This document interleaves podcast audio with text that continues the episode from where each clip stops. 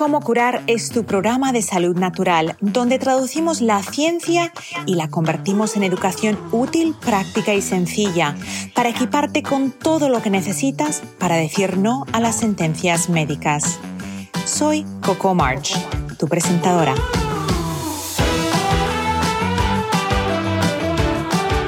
Cómo curar está patrocinado por vitatienda.com, tu tienda online sin intermediarios donde encontrarás suplementos, fórmulas antiedad para la piel y el cabello, limpieza del hogar sin tóxicos y mucho más. Visita vitatienda.com y entra el código como curar para recibir un 10% de descuento en tu primera compra. Hoy en el episodio número 20 de Cómo curar, rompemos todos los mitos de la vitamina D3. ¿Cuánta vitamina D3 es suficiente? ¿Qué papel juega la vitamina D3 en el dolor crónico, la fatiga, las enfermedades autoinmunes o el cáncer? ¿Son todas las vitaminas D3 iguales? Para ello, mi invitada, María Hernández Vascuñana, autora del libro Vitaminados, nos acompaña para explorar en este episodio de dos partes los beneficios de la vitamina D3.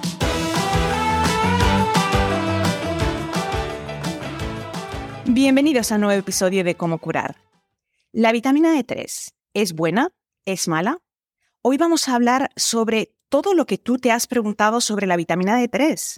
¿Es posible que demasiada vitamina D3 te puede producir una sobredosis?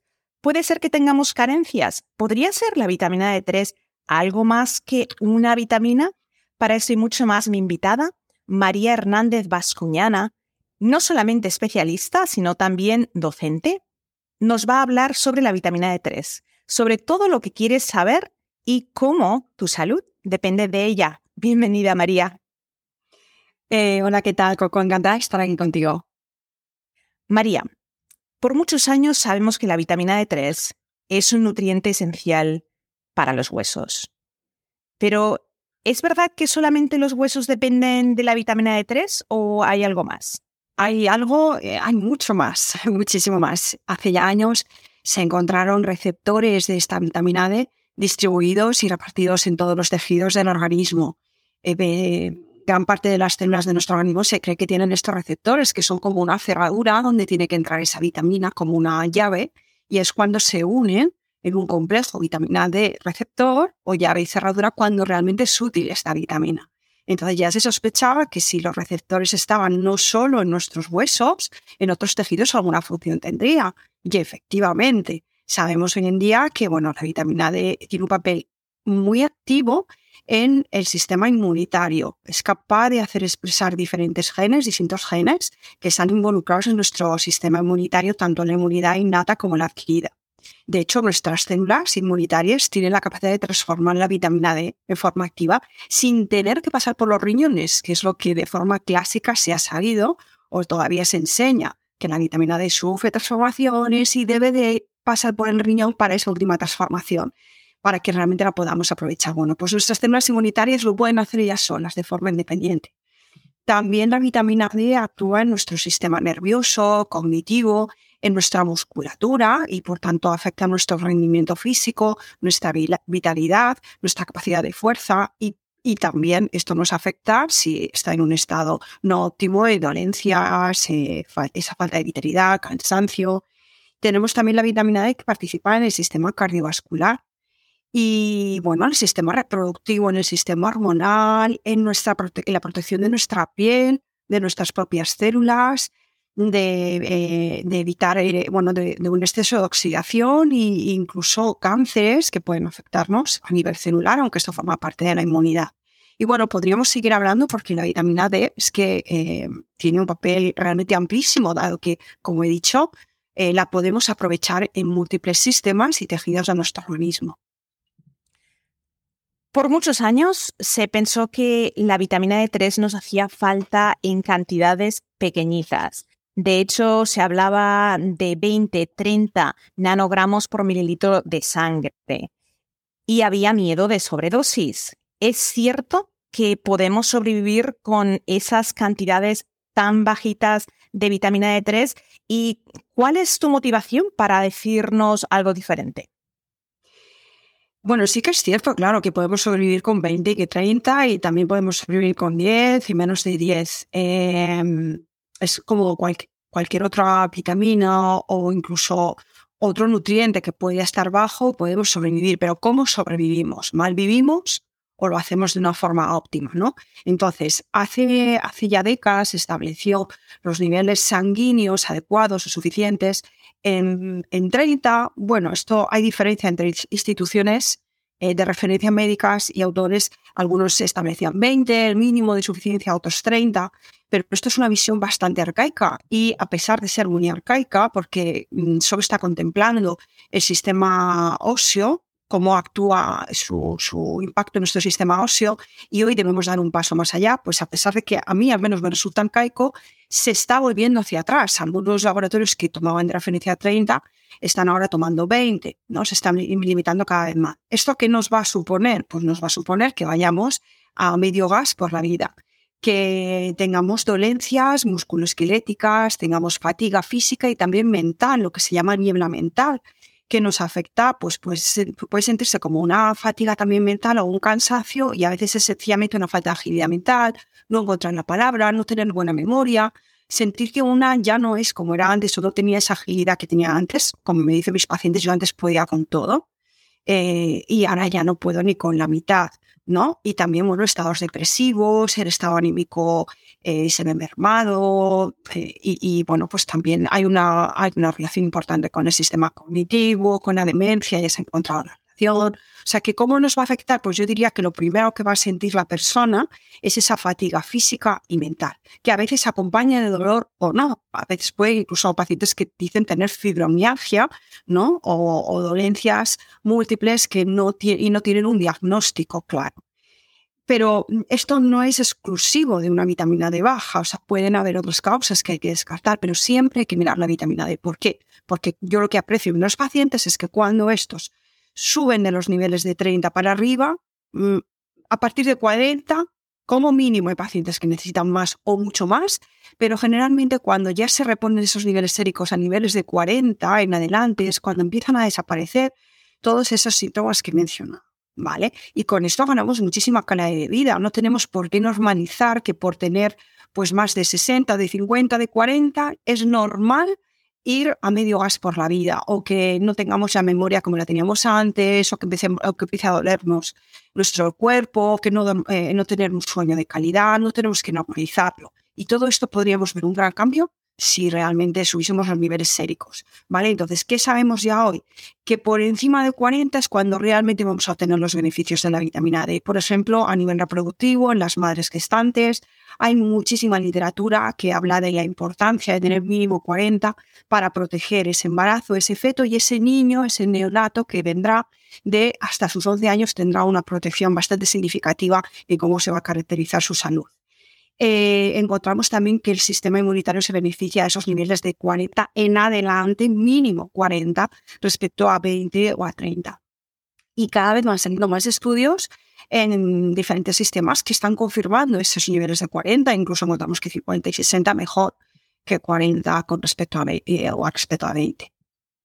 Creo que fue en el capítulo 6 ah, de Vitaminados y no tengo el libro físico, yo tuve que comprarlo digital porque vivo en Estados Unidos y no hay la opción de tenerlo físico. Me muero de ganas de tener uno y abrazarlo porque la información es tan buena. Pero creo que en el capítulo 6 hablas del gran error y creo que es, muy importante que eso lo aclaremos porque ocurre lo mismo con otros ah, nutrientes como puede ser el yodo.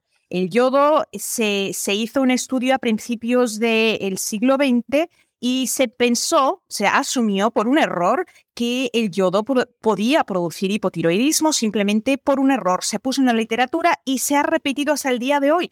Tú vas a un endocrino, tienes hipotiroidismo, tienes Hashimoto y lo primero que te dice es no, no puedes tomar yodo.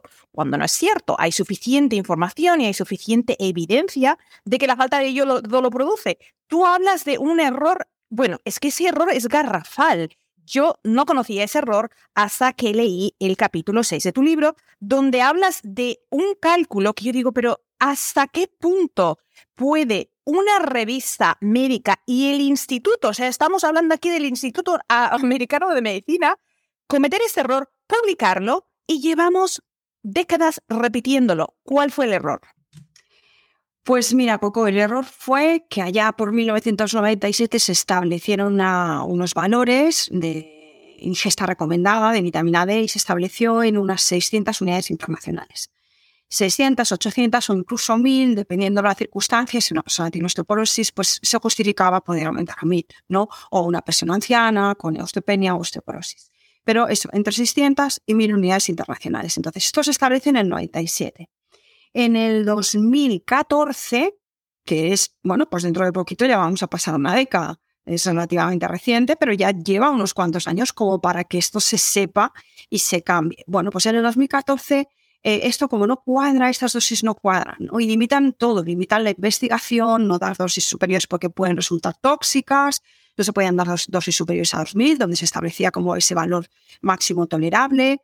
Y, bueno, pues limitó muchísimo, claro. Eh, los investigadores empezaban a encontrar que no cuadraban las cosas. Entonces se replicó el estudio en base a ese estudio eh, con el que se sacan esos resultados y se encontró un error estadístico de, del 10%, es decir, eh, se estaba infravalorando, o sea, se, había, se estaban dando dosis que eran eh, el 10% de lo que se tenía que, dar. Es decir, en vez de 600 unidades a 1.000 unidades internacionales como valor diario recomendado, debieran ser de 6.000 a 10.000 unidades internacionales en personas adultas. Ya dependerá de su peso, ¿vale? Y, bueno, y otras circunstancias. Pero claro, el error es enorme de recomendar 600 solo unidades internacionales a 1000, que eso es poquísimo. Bueno, de recomendar y de, y de, dar miedo. Porque luego tenemos el que no rebases porque no sea que vayamos a tener una sobredosis. Claro, en el momento que tú estableces una cantidad diaria recomendada, pues todo lo que se salga de esta da miedo. Y ellos también establecen esa dosis máxima de seguridad en 2000 Claro, esto cambió muchísimo. Europa, por ejemplo, la agencia, en la, sí, la, Agencia Europea de Seguridad Alimentaria establece en 10.000 unidades internacionales una como dosis sin efectos adversos observables en personas adultas, ¿vale? A diario, estamos hablando de forma diaria. Eh, ¿Quiere decir que más de 10.000 es tóxico? No. De hecho, no sabemos qué cantidad, a partir de qué cantidad con exactitud hay toxicidad, porque también esto es muy variable y depende de varias circunstancias. Pero bueno, sabemos que conforme nos vayamos alejando de 10.000 eh, y vayamos en aumento, pues más probabilidad hay de que pueda resultar tóxica. Entonces, la EPSA no dice que más de 10.000 sea tóxico, lo que hace es revisar toda la literatura y, eh, y en el 2012 eh, establece esa dosis sin efectos adversos observables en adultos de 10.000. Pero es que en los niños, por ejemplo, os eh, voy a decir datos para que nos hagamos una idea. En niños de hasta 10 años establece 2.000, que era lo que se decía que era no lo recomendado, sino lo máximo, máximo admisible en una persona adulta. Y cuidado con pasarte, y, por supuesto esto se podía hacer, pero como eh, plan de choque ante una, ante una circunstancia que se justificase, pero no como toma diaria. Bueno, pues eh, con niños de 2, 4, 10 años, la EFSA dice que, eh, que 2.000 son dosis totalmente seguras, 4.000 también con 11 años en adelante, y de hecho en niños de 12 meses hasta 12 meses se establece esa dosis sin efectos adversos observables en 1.400. Estamos hablando de mucho más de lo que se, comen, se establecía como dosis recomendada en adultos, que eran 600 a 1.000. Y ahora ya sabemos que bebés, pues 1000 y 1400 es la dosis que se conoce, que puede estar más justificada, pero que no va a dar lugar a toxicidad. ¿Vale? Lo que pasa que, bueno, pues aquí hay diferentes circunstancias que tenemos que considerar también en clínica para establecer esas 10.000 como seguras o no. ¿Vale? Difícilmente van a dar toxicidad pero si se toman a diario, sin descanso todo el año, durante muchos años, bueno, pues sí que puede existir una complicación porque podemos, hoy en día muchas personas toman fármacos y hay fármacos muy comunes para, por ejemplo, la tensión arterial. Hay un tipo de estos fármacos que lo que hace es acumular calcio dentro del organismo. Entonces, si tomamos además vitamina D, que vamos a, lo que vamos a conseguir con eso es absorber más calcio, podemos estar em, como sumando, ¿vale? Y generando una problemática, pero que el problema no es la vitamina D, el problema es que existe un fármaco concreto que acumula calcio en el organismo. Entonces tenemos que saber eso. ¿vale? Para poder realmente pautar al paciente lo más adecuado. Y tenemos que mirar otros parámetros también en sus analíticas para considerar, pues si debe de tomar menos de 10.000 o incluso más de 10.000, que puede ser perfectamente, ¿vale? Así que bueno, tenemos que considerar eso, que hay fármacos, he dicho uno, pero hay diferentes tipos de fármacos que pueden, pueden suponer un riesgo o incluso cánceres que la persona a lo mejor desconoce, cánceres que dan lugar a hipercalcemias, un aumento de calcio en sangre. Si aumentamos la, si le damos vitamina D una dosis buena, normal, pues puede estar aumentando más, sumando más calcio dentro de su organismo. Y bueno, lo mismo, aquí la responsable no es la vitamina D, es que hay otra circunstancia clínica a la par, ¿vale? Que es la que está desencadenando esa toxicidad o ese aumento de calcio, pero la debemos de conocer antes de suplementarnos ese calcio eh, alegremente, por decirlo de una manera, ¿no? Si te miras al espejo y tienes manchas en el rostro, la piel no se ve luminosa y simplemente ya no es como antes, tienes que probar Face. Es la fórmula que he creado especialmente para pieles delicadas, secas o grasosas que sufren de falta de luminosidad y de manchas. Si pruebas Silk Face, te doy mi palabra que desde el primer día vas a notar un cambio en tu cutis dramático. Encuentra Silk Face en vitatienda.com y usa el código como curar para recibir un 10% de descuento en tu primera compra. Eh, un estudio que se publicó en El Saber, allí hablaba de la de cuando puede haber una sobredosis puede ser no necesariamente por un exceso de vitamina D3, sino por deficiencia de vitamina K2 y en algunos casos también deficiencia de vitamina A. Entonces, ya remarcando lo que tú mencionaste, no es que la vitamina D3 por sí sola sea tóxica, sino que a veces pueden haber otros cofactores que desconocemos o otras deficiencias que tenemos, porque mucha gente toma vitamina D3 sin vitamina K2. Yo siempre recomiendo juntarlas, o, sea, o tener un suplemento que aporta ambas, o asegurarte de que tienes 100 microgramos de vitamina K2, 150, 180, para que no tengamos ese problema del calcio. Tú trabajas con la, me imagino, con la con la PTH, o sea, mm, lo, revisas, ¿qué, ¿qué, nos puede decir eh, la PTH en cuanto a la metabolización de la vitamina D3 o de los, o de los rangos? Y luego te, te añado antes de, interrumpirte, ¿cuál sería el rango óptimo? O sea, estamos buscando a un nivel de serum en sangre, ¿cuál sería el nivel sérico que queremos? ¿De PTH? Eh, no, estoy hablando de, la vitamina D3, o sea, también de PTH, los dos, ya que estamos. Vale.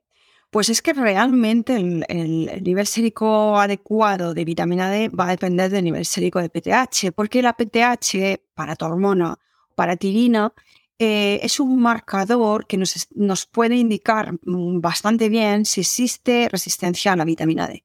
Esto es un concepto bastante novedoso. Eh, bueno, ya se viene trabajando con él por, pues, por, observación clínica desde el año 2002, pero es en el 2017-18 cuando se ha documentado y realmente, bueno, pues se ha establecido este APTH como un parámetro importantísimo de cara a poder estimar si existe o no existe esa, esa resistencia a la vitamina D que algunos pacientes tienen o algunas personas tienen, pues porque presentan polimorfismos genéticos que hacen que, hay, eh, que haya alguna parte del metabolismo de la vitamina D que no funcione bien. Puede ser que no se transforme bien en sus diferentes formas hacia la forma activa final o esa llave que tenía que traer una cerradura puede ser que la cerradura o ese receptor celular de la vitamina D no la recibe, no funcione bien y por tanto no la reciba bien o cuando la recibe no la reconoce o no encajan bien. Puede ser también que lo que es el transporte de la molécula de la vitamina D, entonces ella está ahí preparadita para poder llegar a los diferentes células o tejidos para ser transformada, pero nadie la lleva, entonces necesita de un transportador, una lipoproteína a través de que, que, bueno, con la que pueda viajar por la sangre, ¿no? Gracias a este transportador, taxi o como lo queramos llamar. Entonces pueden fallar muchas cosas, a veces una, a veces varias, y esto nos lleva a estados de, resistencia a la vitamina D que dan lugar también a diferentes enfermedades. Bien, Entonces, antes se creía que la resistencia era algo muy básico de, unos genes y hoy se sabe que hay muchísimas formas de resistencia porque además no solo está la genética, sino que también está el ambiente, que por ejemplo sabemos que los virus lo que pueden hacer es, mm, están, tenemos ya algunos patógenos identificados que lo que hacen es bloquear el receptor, esa cerradura. Entonces, yo puedo tener muchas cerraduras en mi cuerpo bien repartidas y funcionalmente, están bien, eh, están bien creadas, esas cerraduras están en óptimo estado. Pero si lleva unos virus y resulta que se dedican a bloquear esa cerradura, pues de nada me sirve haber fabricado esas cerraduras. ¿Vale? Entonces ahí tendríamos una resistencia a la vitamina A cuando llega esta en forma de llave, no es capaz, no es posible que entre esa cerradura. Entonces la PTH sabemos hoy en día que es el marcador que es accesible en una analítica común fuera del ámbito de investigación para darnos cuenta de si hay o no hay resistencia. Entonces, ¿qué niveles de, PTH serían eh, digamos, los ideales, pero esto vamos a cogerlo con vidas, porque no es necesario ni mucho menos que todo el mundo alcance este nivel. Es súper complicado además. Pues si llegásemos a los niveles de PTH de 30, alrededor de 30, ¿vale? Podría, podríamos decir que esa persona tiene buen funcionamiento del metabolismo de la vitamina D. Ya no es tanto un buen nivel, el nivel puede ser altísimo, no tan alto, medio, más bajo. Esto dependerá de la persona cuánto necesite. Lo que nos está diciendo es que sí que hay un buen funcionamiento en todo el recorrido y en la última parte, ¿vale? Alrededor de 30 sería como verificar que, que, que bueno, pues que se ha podido eh, salvar esas resistencias o sobrellevarlas, ¿vale? Que hay personas que cuentan con niveles de PTH de 50, de 60, bueno, pues no pasa nada siempre y cuando no tengan ninguna enfermedad, no tengan dolencias. Ahora bien, a nivel del sistema óseo o músculo esquelético, los niveles de PTH yo recomiendo que no suban de 50. Eh, se establecen un máximo de 65, aunque cada vez más se está normalizando porque la gente los tiene más altos, pues 70, 75, 80, 85, valores que antes eh, se consideraban anómalos, como un hiperparatiroidismo, hoy en día se están dando ya por buenos. ¿Y qué supone tener la PTH tan alta? Pues supone que nuestros huesos lo que van a hacer es liberar calcio de ese tejido óseo, de ese cemento óseo. Y esto nos va a predisponer a la osteopenia y a la osteoporosis. Si la velocidad de liberación de ese calcio es mayor a la velocidad con la que recuperamos ese calcio e ingresa, que esto va a ocurrir con la edad, pues entonces tenemos un problema. No hay un buen equilibrio, ¿vale? Esa diferencia de soltar y recoger. Y luego aquí añadimos lo que has dicho, Coco. ¿Qué otros nutrientes? ¿Cómo tenemos, son necesarios o cómo, cómo tenemos nuestra nutrición de conjunto? Debemos hacer una buena valoración nutricional de conjunto, que digo yo. Por ejemplo, has nombrado la vitamina K2. Es importantísima. ¿Por qué? Porque la vitamina K2 es totalmente necesaria para que el calcio pueda fijarse en ese cemento óseo. ¿Vale? Hay un proceso de, activación de unas proteínas de matriz en el tejido óseo que se inicia esa activación con la vitamina D, pero solo se inicia. Antes se creía que era eh, la vitamina D el factor principal y hoy sabemos que no. Que si no tenemos vitamina K2, ese proceso no va a culminar o no va a terminar de desarrollarse. ¿Vale? De manera que el calcio no va a poder entrar en los huesos si no tiene la ayuda de la vitamina K2. Además, la K2 tiene un papel de protección contra calcificaciones de tejidos blandos, coronarios, es decir, todo ese calcio que no podamos aprovechar porque no puede entrar en el hueso se va a ir, va a ir viajando por nuestro organismo. Entonces va a dar lugar a esa toxicidad que no es ni más ni menos que un exceso de calcio en el cuerpo. O sea, la vitamina D en sí, que sepamos, no es tóxica como el molécula. Es el calcio el que es tóxico. Entonces todavía igual hay gente que dice, bueno, no termino de entender, entonces, ¿por qué se habla de toxicidad de vitamina D? Bueno, porque ¿y qué relación tiene la vitamina D con el calcio? Pues que la vitamina D favorece la absorción del calcio. Puede triplicar la absorción intestinal del calcio con respecto a aquellas personas que tienen niveles séricos muy bajitos en vitamina D. ¿Vale? Así que cuidado con suplementarnos con calcio, con tomar eh, incluso dietas altísimas en calcio, si vamos a tomar vitamina D o vamos a tomar el sol, porque no es necesario y sobre todo, si vamos a tomar dosis muy altas de, muy altas de calcio, además tenemos buenos niveles séricos de vitamina D, pero no de caos, entonces tenemos un problema. Porque ese calcio que va a ingresar en un volumen mayor no va a encontrar la forma de ingresar en el tejido óseo, sino que se va a quedar circulando en tejidos blandos como los riñones, las arterias. Podemos encontrar en radiografías calcificaciones de mamas, de articulaciones donde no debe estar, puede estar en los pulmones, repartido por nuestro organismo. Entonces, la K2 es muy importante como protección contra esas calcificaciones, pero de una forma indirecta. En realidad, su papel directo es en el hueso. Es realmente conseguir que ese calcio que es absorbido gracias a la vitamina D entre en el hueso. ¿De acuerdo? Y bueno, pues ¿qué nos pasa en nuestras sociedades modernas? Que ingerimos poquita K2. Tenemos pocos alimentos fermentados que, nos, que sean una buena fuente de K2. Entonces los estudios nos dicen que aunque es una vitamina que podemos fabricar endógenamente en nuestro intestino, nuestras bacterias, si es que tenemos una buena microbiota intestinal, con una buena diversidad, de colonias bacterianas que hagan su trabajo y con una buena dieta probiótica que, que, se componga de fibras fermentables, de frutas, verduras, legumbres. Bueno, pues si todo eso lo mantenemos y tenemos una buena salud intestinal, nuestras bacterias se encargarán de fermentar esa fibra y fabricar vitamina K2. Pero aún así sabemos que nos pueden dar hasta un 50% de nuestras necesidades. Nos queda otro 50% por cubrir para que sea óptimo realmente para nuestros huesos. Entonces, bueno, pues hay sociedades como Japón, en Japón, eh, los, asiáticos, que sí que obtienen K2 en aquellas, eh, aquellos que tienen dietas tradicionales, que incorporan el nato, que es un alimento fermentado que proviene de la soja o del garbanzo, o del garbanzo. Es una forma de fermentación. Y ahí hay mucha K2 directamente que podemos consumirla. Es la que, de hecho, es la forma de la que se obtienen los suplementos. ¿vale? Pero si no tenemos este tipo de alimentos, en nuestra tradición y no los consumimos, pues no nos falta ese otro 50%. Y está bien que cuando suplementemos vitamina D lo hagamos en combinación con la K2, efectivamente. En unas dosis que tú has dicho que son totalmente aceptables.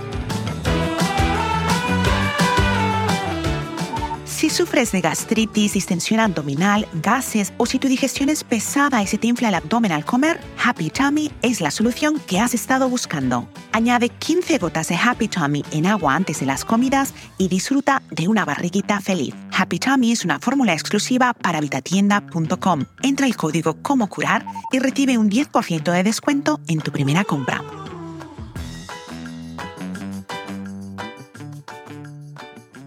Eh, y esto me trae a la aclaratoria, porque a veces hay un poco de confusión de la vitamina K1 versus la vitamina K2. Tienen la misma letra, pero son totalmente diferentes.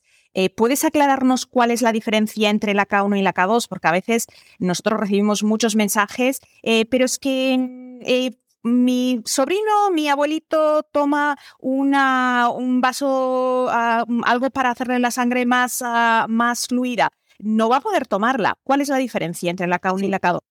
La vitamina K1 tiene un efecto anticoagulante, o sea, eh, perdón, anticoagulante no, eh, participa en la, todo lo contrario. Bueno, participa en, en, una correcta coagulación, ¿vale? Lo que ocurre es que hay personas que tienen que hacer su sangre más fluida por los riesgos que tienen cardiovasculares, entonces en esas personas se da anticoagulantes y algunos anticoagulantes eh, son antagonistas de la K1 y lo que hacen eh, en la práctica médica clínica es decirle al paciente, no siempre por suerte, pero la forma fácil es decirle al paciente, bueno, pues quítate todos los alimentos ricos en K1 como verduras y hojas verdes, ¿vale? Quítatelo para que no tengamos complicaciones que interfieran con el fármaco que no, no es la forma correcta, sino que primero la persona tiene que seguir comiendo como come, encontrar un patrón común, es decir, no es que un día me infle a espinacas y otro día no coma nada, sino que siempre comas tu ensalada, tus verduras y cuando tenemos ese, ese patrón mantenido común en la alimentación, buscamos entonces la medicación adecuada. Vale. Y no tiene que cambiar su,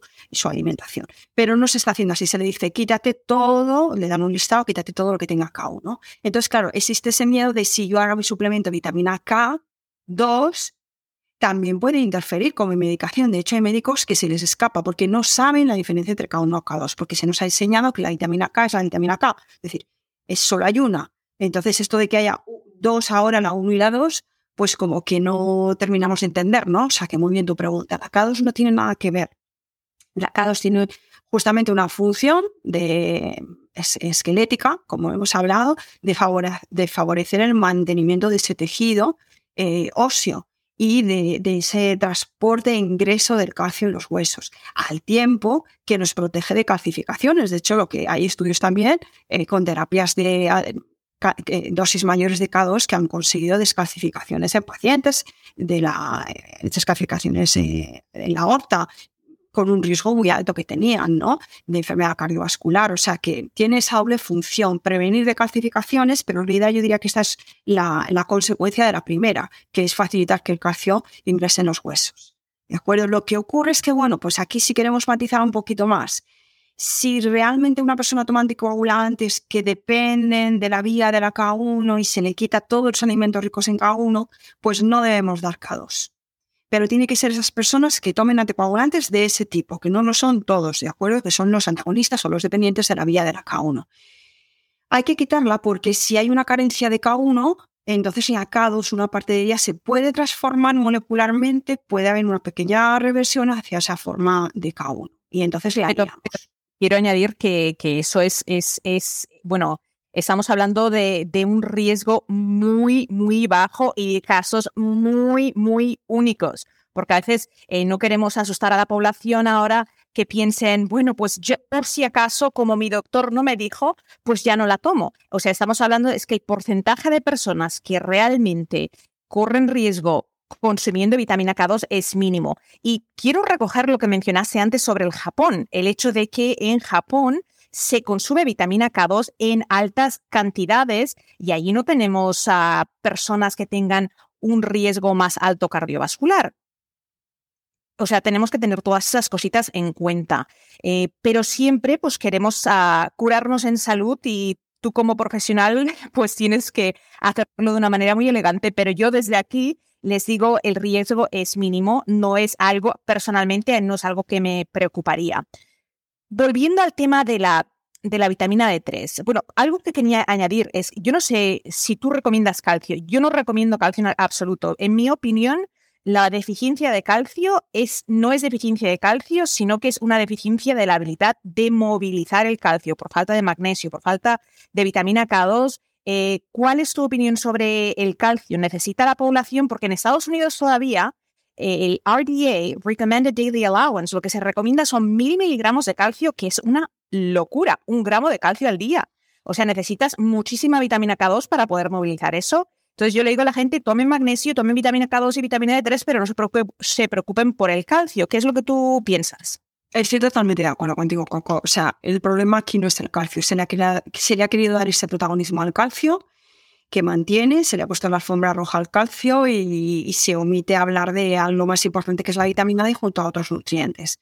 El calcio no es que no sea necesario, pero en una alimentación variada, pues eh, diferentes alimentos no son los lácteos, que son los más conocidos, no son los únicos, pues eh, encontramos calcio en, la gran diversidad de los alimentos, ¿vale? Eh, especialmente los que son naturales. No estamos hablando de alimentos ultraprocesados, que aquí pues hay que mirar el etiquetado bien pero la mayoría de los alimentos originales tienen, tienen calcio. Entonces, si realmente tuviésemos unos buenos niveles séricos de vitamina D, ya vamos a conseguir que ese calcio dietético pueda ser absorbido.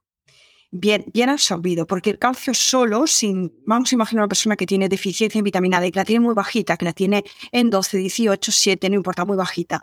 Bueno, pues eh, aún sin vitamina D o apenas, puede absorber el calcio, porque el calcio puede pasar por la barrera intestinal de forma pasiva, que se llama, no necesita de ayuda de nadie. Pero si la vitamina D está en un buen estado, en un buen nivel sérico, entonces tiene un papel importantísimo en ayudar al calcio intestinalmente a que pueda pasar la membrana ayudándole. Tiene un transportador, una ayuda, que es lo que se llama esa absorción activa.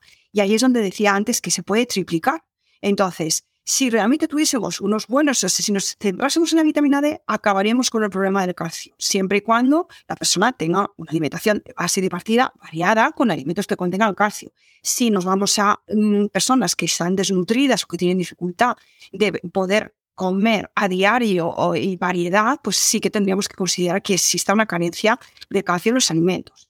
¿Vale? También tenemos que considerar si hay mala absorción intestinal, una celiaquía, un sigo sobrecrecimiento intestinal con inflamación. Hay diferentes situaciones o, incluso que haya, eh, se haya tenido que, eh, que cortar una parte del intestino en la persona por problemas, cáncer y otras circunstancias, y esa resección quirúrgica altere la, la, la capacidad o la superficie que tenemos para poder absorber nutrientes. Pero fuera de esas situaciones que son, muy concretas, una persona con una alimentación variada, sin obsesionarse con el calcio, puede obtener suficiente calcio si su vitamina D es suficiente y además todo el conjunto que, es, que, se, que llene bien a los huesos con la K2. Que haya suficiente magnesio en la alimentación también, porque el magnesio es imprescindible para que se pueda metabolizar bien la vitamina D, para que se pueda transformar hacia esa llave que hablábamos que va a entrar en esa cerradura, para que la cerradura funcione bien, para que los transportadores o taxis o como queramos llamarlo de esa vitamina D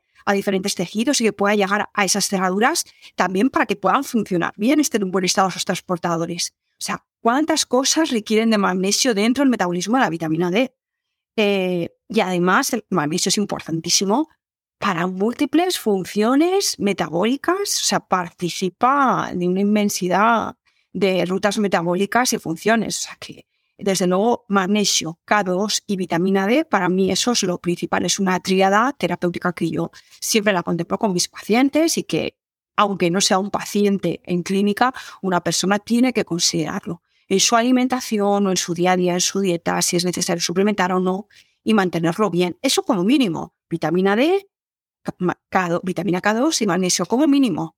Luego has mencionado vitamina A, por supuesto, podemos hablar del zinc, podemos hablar de la vitamina B2, porque tenemos que tener una buena nutrición de conjunto. Pero si tuviese que resumir, las más importantes son magnesio y vitamina K2 con respecto a la vitamina D. Y luego sí eh, podría seguir la vitamina A, sí, podría ser, sí, para sus funcionalidades, sí. ¿Cuánta vitamina D3 el organismo utiliza por día y cuáles son las variables, porque estamos hablando de un nivel sérico de 50 nanogramos por mililitro, deberíamos siempre mantener esa cantidad. Y para mantenerla, o sea, tenemos que deducir cuánto, cuánto está el organismo quemando, para yo cuánto tengo que aportar para poder llegar a esos niveles y varía. Hay, hay situaciones, momentos en los que vamos a necesitar un aporte mayor de vitamina D3 que en otros? Si tienes dificultad encontrando vitamina D3 combinada con vitamina K2 en niveles óptimos, visita vitatienda.com, donde te ofrecemos 10.000 unidades internacionales de vitamina D3 combinada con vitamina K2 para su mejor absorción. Cada botella provee 120 unidades que te van a dar la vitamina D3 que necesitas por los próximos cuatro meses. Entra el código Como Curar y disfruta de un 10% de descuento en tu primera compra. Si existen estados inflamatorios, el organismo va a demandar más vitamina T3. De hecho, encontramos con que enfermedades autoinmunes que conllevan una, inflamación aguda de alto nivel, puesto que existe continuamente un, impacto de sobre tejido, que un ataque, un autoataque a tejidos, y ahí se disparan los estados inflamatorios, ahí los requerimientos son mucho más altos y vemos cómo los pacientes tienen la vitamina D baja que no sabemos qué es antes, según la gallina, porque también la deficiencia de vitamina D es un disparador de esa, con esa predisposición que se tiene genética a las enfermedades autoinmunes. ¿Vale? Entonces, bueno, pues sí que sabemos, por ejemplo, una diabetes, aunque sea de tipo 2, que no es autoinmune, es una enfermedad que conlleva una inflamación, ¿vale? Sistémica. Pues eh, podemos ver que una persona que está tomando, bueno, voy a decir ejemplo real, eh, que está tomando 4.000 unidades internacionales durante todo un año de forma continuada, dando un paso más de lo que, de lo que anteriormente tomaba, su médico atreviéndose, que los médicos son los que todavía usan esas recomendaciones basadas en aquel error del siglo pasado, del 97, que ya se han demostrado varias veces que eran errores, ¿vale? Bueno, pues su médico dio un paso más y le dijo, bueno, sube de 2.000 ya estaba como yéndose, prueba con 4.000 y hazlo de forma diaria con vitamina D3. Muy buena recomendación y mucha valentía por parte de, ese médico de dar ese paso. Su paciente le hizo caso durante un año completo, lo, lo, hizo a rajatabla y se encontró con que sus niveles no, no habían subido, se mantenían en 20 y algo, ni siquiera llegaban a 30. ¿A qué podía ser debido? Bueno, pues aquí teníamos dos cosas, obesidad y una diabetes tipo 2. Pues eso, con su obesidad, ¿vale? Entonces teníamos estados inflamatorios que subyacen a la enfermedad, donde se demanda más vitamina D. Y por tanto, aunque aumentó la vitamina D, no consiguió, o sea, es como dices tú, la, utiliza su cuerpo y por tanto no, no consigue subir en reservorio en sangre, que es lo que medimos, es un reservorio.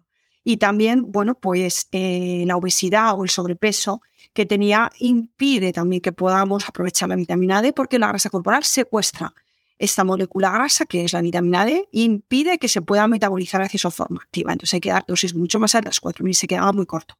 Entonces, resumiendo, aquellas personas que tienen mucho estrés, estados inflamatorios, enfermedades de cualquier índole, diría yo, porque todas las enfermedades en todas subyace la inflamación, pasa que puede ser crónica de bajo grado, puede ser aguda y muy alta. Eh, en estas circunstancias y cuando hay sobrepeso y obesidad, los niveles séricos de, más que los niveles séricos, perdón, las dosis administradas de vitamina D deben ser mayores, ¿vale? Para poder mantener el mismo nivel que otra persona que no tenga ese sobrepeso. La persona con sobrepeso necesitará dosis mayores. La persona que tiene, tiene enfermedades o inflamación necesitará dosis mayores que otra persona sin esa situación para mantener el mismo nivel sérico y aún así se recomienda que sean todavía superiores los niveles séricos en pacientes con enfermedades, que sea todavía mayor su nivel sérico. No sé si respondo a tu pregunta, Coco. Sí, la respuesta. Y quizás me gustaría hacer una incidencia porque a veces eh, es un poco complejo nanogramos, microgramos, unidades internacionales, pero si yo pienso, a ver, para mantener 50 nanogramos por mililitro en sangre, una persona normal tiene entre 4 5, 5 5 ah, litros de sangre. O sea, vamos a poner 5 litros de sangre. Ahí tenemos 5.000 mililitros. Si multiplicamos 5.000 por 50 nanogramos por mililitro, pues eso nos daría 250.000 nanogramos, ¿verdad? Eh, a nivel sérico, que necesitamos para mantener 50 eh, nanogramos por mililitro. Pero si ahora convertimos esto en unidades internacionales, tenemos que entender que 250 nanogramos es lo mismo que 250 microgramos. Y 250 microgramos son 10.000 unidades internacionales. Pero es que no va, no va por ahí. No es así, Coco. No es así porque no, porque no. La vitamina D sérica que medimos no es el colecalciferol. Es otra molécula que es. O sea, cuando tú ingresas en tu organismo de forma oral, que en España tenemos un fármaco que se llama hidroferol, que lo que nos da es directamente lo que medimos en sangre, el calcidiol, que se llama, ¿vale? O la 25 hidroxivitamina D, que es lo que medimos en sangre, tiene de 3 a 5 veces más potencia que el colecalciferol. Entonces, no puedes comparar las unidades internacionales de la vitamina D3 o colecalciferol, que es lo que estamos, de lo que estamos hablando como suplemento, de lo que tenemos en sangre. Funciona diferente. ¿Vale? Entonces, bueno, lo que sí que se sabe en los estudios, lo que han contemplado, porque esto varía mucho de una persona a otra pero recogiendo una población, una muestra de población que creo que pesaba, me parece que era, si no recuerdo mal, 65 kilogramos. Eh, y, déjame que, traduzca eso a libras, porque aquí como contamos en libras, 65 kilos son unas 142 libras más o menos, yo diría. Claro, efectivamente. Es que de hecho, eh, estoy, bueno, no, recuerdo las libras, pero venía, en el estudio está eh, hecho en, Norteamérica con libras y yo lo tuve que pasar a, kilogramos y si no recuerdo mal... Bueno, yo todavía no me aclaro, ¿eh? Llevo 30 años en Estados Unidos casi y todavía estoy haciendo conversiones de pulgadas a, milímetros y de, kilos a libras, o sea, no te preocupes. Sí, pero, pero entonces 65 kilos lo voy a calcular para quienes cuentan, para que no les demos un, error. Eh, son exactamente 143 libras. Vale, ya, ya digo que lo estoy diciendo de memoria, ¿vale? Es, creo, creo que no me equivoco, que son 65 kilogramos, ¿vale? Lo que es así. Si no, mm, serían 60, pero estaría entre, entre 60 y 70 kilogramos. Yo creo que eran 65. Ok, pues eso. Para personas con 65 kilogramos se estimó que 4.000 unidades internacionales, o sea, bueno, de esto incluso lo puedo generalizar. 4.000 unidades internacionales, de 4.000 a 5.000 unidades internacionales al día nos va a permitir salir de la insuficiencia y poder mm, subir de 30 nanogramos por mililitro y con suerte llegaremos a 40 o inclusive quien tenga suerte 50. Ayer, por ejemplo, creo que fue ayer, me consultó una persona que había eh, estado tomando solo 4.000 unidades internacionales, que es lo que yo recomiendo en mi libro, pero más que nada, pues para cualquier persona, sin importar si tiene una patología, sino para no meternos en circunstancias concretas y con mucha cautela. Bueno, pues esta persona en unos meses había subido a 109, creo que eran nanogramos por mililitro, solo con 4.000 unidades internacionales. Esto no es frecuente, esto no es común. ¿Vale? Y esto puede ocurrir. Hay gente que, que apenas sube y hay gente que sube mucho. Pero estas son cosas que se tienen que analizar porque tienen su miga, como decimos aquí, ¿no?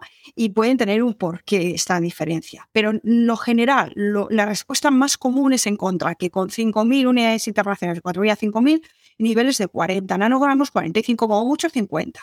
¿Vale? Con niveles de 10.000, pues eh, unidades, o sea, con dosis de 10.000 unidades al día, pues vamos a encontrar personas que no suban de 40, que mira que es raro, pero es así, pero lo, más general es que eh, ya suba de 60, o sea que ya tenga 65, 62, 67, 75, 90 y algunos tienen 120, 102, Depende porque las respuestas son variables y también porque los pesos son diferentes. No es lo mismo una persona delgadita que tome 10.000 que una delgadita me refiero a 50 kilos, 45, 50, 55 que una persona que pese 75. No, no va a ser igual, ¿no? Pero bueno, en este estudio norteamericano de personas que pesaban alrededor de 65 kilos, pues estableció eh, a cuánto ibas a llegar según la dosis, pero estaba muy bien porque también lo que hacía era considerar el nivel en sangre de partida. Es que eso es importante. Claro. ¿Cuánto tengo de partida? Tengo 10 solo. Eh, tengo 20 nanogramos, ¿no? Esa, igual, eh, perdón, igual ya estoy ya liando, eh, que eran nanogramos por mililitro en sangre, 20. Si yo le doy 4000, pues a lo mejor no llegó, no recuerdo ahora, pero se, se quedaba muy justito en 30, con suerte 40. Pero ¿Y yo te... en, en, qué periodo de tiempo? Repítemelo. Si era entre 6 y 6, no lo había dicho, entre 3 y 6 meses. O sea que estamos hablando, eh, quiero que, que, por favor escuchen esto, porque a veces somos un poco, eh, nos desesperamos un poco, queremos ese cambio de la noche a la mañana y hay gente que se va a hacer otra analítica al mes. Ay, no ha cambiado nada. Tres y seis meses, pero idealmente yo recomiendo hacérsela cada tres meses, pero el cambio cambia a los doce meses. ¿Tú qué es lo que has visto en práctica? A partir de los dos meses, dos meses y medio, eh, ya podemos ver el nivel sérico alcanzado en la mayoría de personas, pero claro, trabajando con dosis como yo trabajo más altas, de 8.000, 10.000. Si estamos con dosis de 4.000 y la persona tiene unos niveles de partida muy bajitos, le, va le puede costar más meses. ¿vale? Pero como yo normalmente trabajo con dosis más altas, yo a los tres meses hago una, eh, hago una consulta de revisión que una semana antes o dos ya se han hecho su analítica, es decir, a los dos meses y medio se hace su analítica, o a los tres como mucho, y ya podemos establecer ese nivel sérico que va a mantener la persona si mantiene la dosis. O sea, se va a mantener.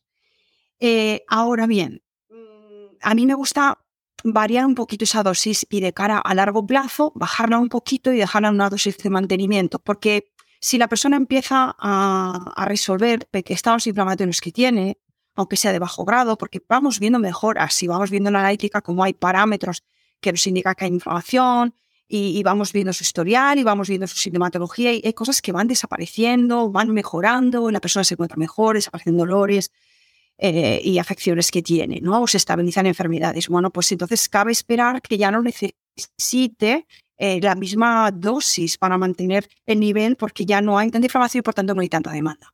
Entonces, por ejemplo, por poner un ejemplo, ¿vale? Si una persona estaba tomando 10.000 unidades al día, todos los días, pues, y ya todo está funcionando muy bien, hasta desaparece estreñimiento que tienen, niebla mental, esos dolores en todo su cuerpo, mejora sus sueños, que hay tantas cosas que mejoran, o, incluso los dolores menstruales en las chicas o mujeres en edad fértil, muy fuertes dolores que son incapacitantes y que requieren de medicación. Bueno, pues cuando todo esto va desapareciendo y ya todo va eh, asentándose y, va desapareciendo esa inflamación, podemos pasar a dosis de 8.000 mantenidas, ¿vale? 8.000 unidades internacionales. Por ejemplo, si partimos de 10.000, estoy poniendo un ejemplo por cuadrar de, de partida 10.000, ¿vale? Entonces, quizás a los tres meses ya se encuentra muy bien la persona, quizás necesita más meses para estabilizarse y luego ponemos, pues eso, una dosis de mantenimiento. Porque si no, sí que puede seguir subiendo lentamente, pero puede ir subiendo un poquito más en sangre. Si la persona se hace analíticas y, lo vamos viendo, no pasa nada, pero hay gente que ya, pues igual ya no vuelve a ti y empieza a subir, subir y un día de repente acude al médico y le dicen, ¿tienes más de 100? Se disparan las alarmas, los médicos se asustan, que a lo mejor no pasa nada, no hay ninguna toxicidad, pero los médicos se asustan, los médicos te recriminan, los médicos te gritan, incluso a veces, o, o encuentro casos en los que les amenazan, es así, entonces los pacientes se asustan muchísimo, tanto que dejan de tomar vitamina D porque creen que se van a morir o que ya habrá, porque si lo dicen los médicos, ya debes tener tocado y afectado el riñón. Y ellos dicen, Dios mío, ¿qué he hecho? ¿Qué responsable he sido? Y de repente pasan a dejar totalmente la... ¿Qué día fue el día que se me ocurrió visitarme con, con María Vascuñana? Es, es, verdad, o sea, la falta, eh, todos sabemos lo que sabemos mientras ignoramos lo que desconocemos y a veces uh, se ponen a ciertas autoridades de diferentes campos. Eh, un abogado, asumimos que si vamos a visitar a un abogado, va a saber 100% del tema que le consultamos. Mm, señoras y señores, no siempre es el caso. Lo mismo ocurre con la medicina. Y otra cosa es que en una clase ¿Cómo sabemos? O sea, eh, el título MD, MD, que es la titulación aquí en Estados Unidos, la vas a tener si eres el primero de la clase o el último. Entonces, nosotros no tenemos la manera de saber qué calidad de especialista de cualquier campo, o sea, no solamente del campo de la medicina. Pero la sobredosis, y eso lo aprendí en tu libro, que no hay sobredosis documentadas, eh, principalmente en España, donde tú estás. Yo investigué aquí en Estados Unidos, es rarísimo.